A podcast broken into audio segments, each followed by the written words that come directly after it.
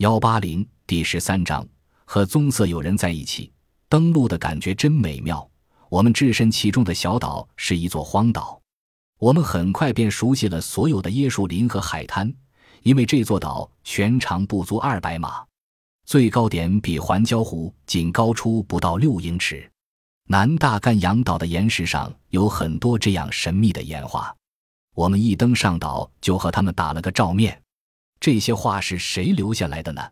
我们实在没有精力想这个问题，只想躺在地上舒舒服服的睡一觉。鲁滨逊·克鲁索·黑索伯格指艾里克，他的全名是黑索伯格。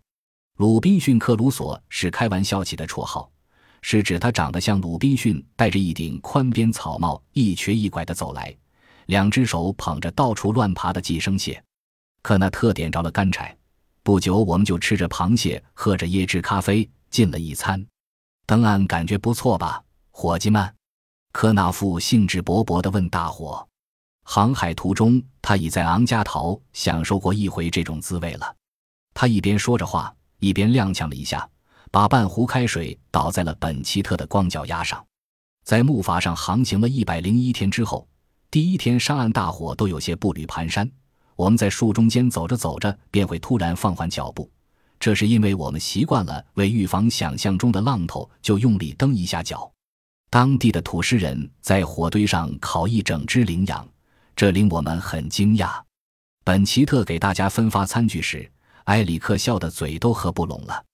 犹记得我们在木筏上吃完最后一餐之后，我便趴在木筏边上，像平常一样洗碗，埃里克却望着暗礁说。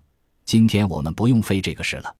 这时，他在炊具箱里找到他的餐具，他的餐具竟和我的一样干净。我们站在重重叠叠的珊瑚岩上，色彩艳丽的海葵和珊瑚令整个礁脉犹如一座姹紫嫣红、花团锦簇的岩石花园。五颜六色的珊瑚虫、海藻、贝壳动物和千奇百怪的鱼类在水中随处可见。整座岛看上去就立一个盛开的花篮。或者一小块极尽荟萃的福地洞天。吃完饭，我们在地上躺了一会儿，然后动手将被水浸过的电台装配起来。我们必须加紧干，好让托斯坦和科纳特发报，以免腊罗汤家的那个人去报告我们全体遇难的消息。我们已把大部分电台装备弄上岸了。本奇特在一堆飘到礁石上的东西中间找到了一只箱子。他用手一摸，被电打得弹起老高，里面装的无疑是无线电器材。当报务员拧松螺栓接上线开始组装时，我们其余人就动手搭帐篷。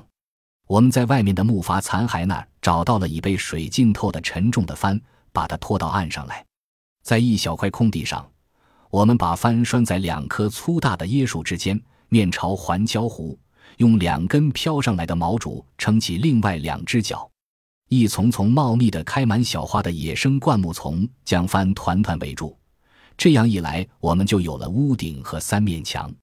我们把浸湿的旗帜与睡袋晾在周围灌木丛上，受潮的物品晒在沙地上。在这个日光充裕的岛上，只需晒一天，一切都会干透。连报务员也只能暂停工作，等着次日好让太阳晒干机器内部。我们从树上取下睡袋，走进屋内。彼此吹嘘着自个儿的睡袋怎么怎么干。本奇特赢了，因为他翻身时睡袋没有滋滋的水声。哎，再也没有比美美的睡上一觉更妙的事了。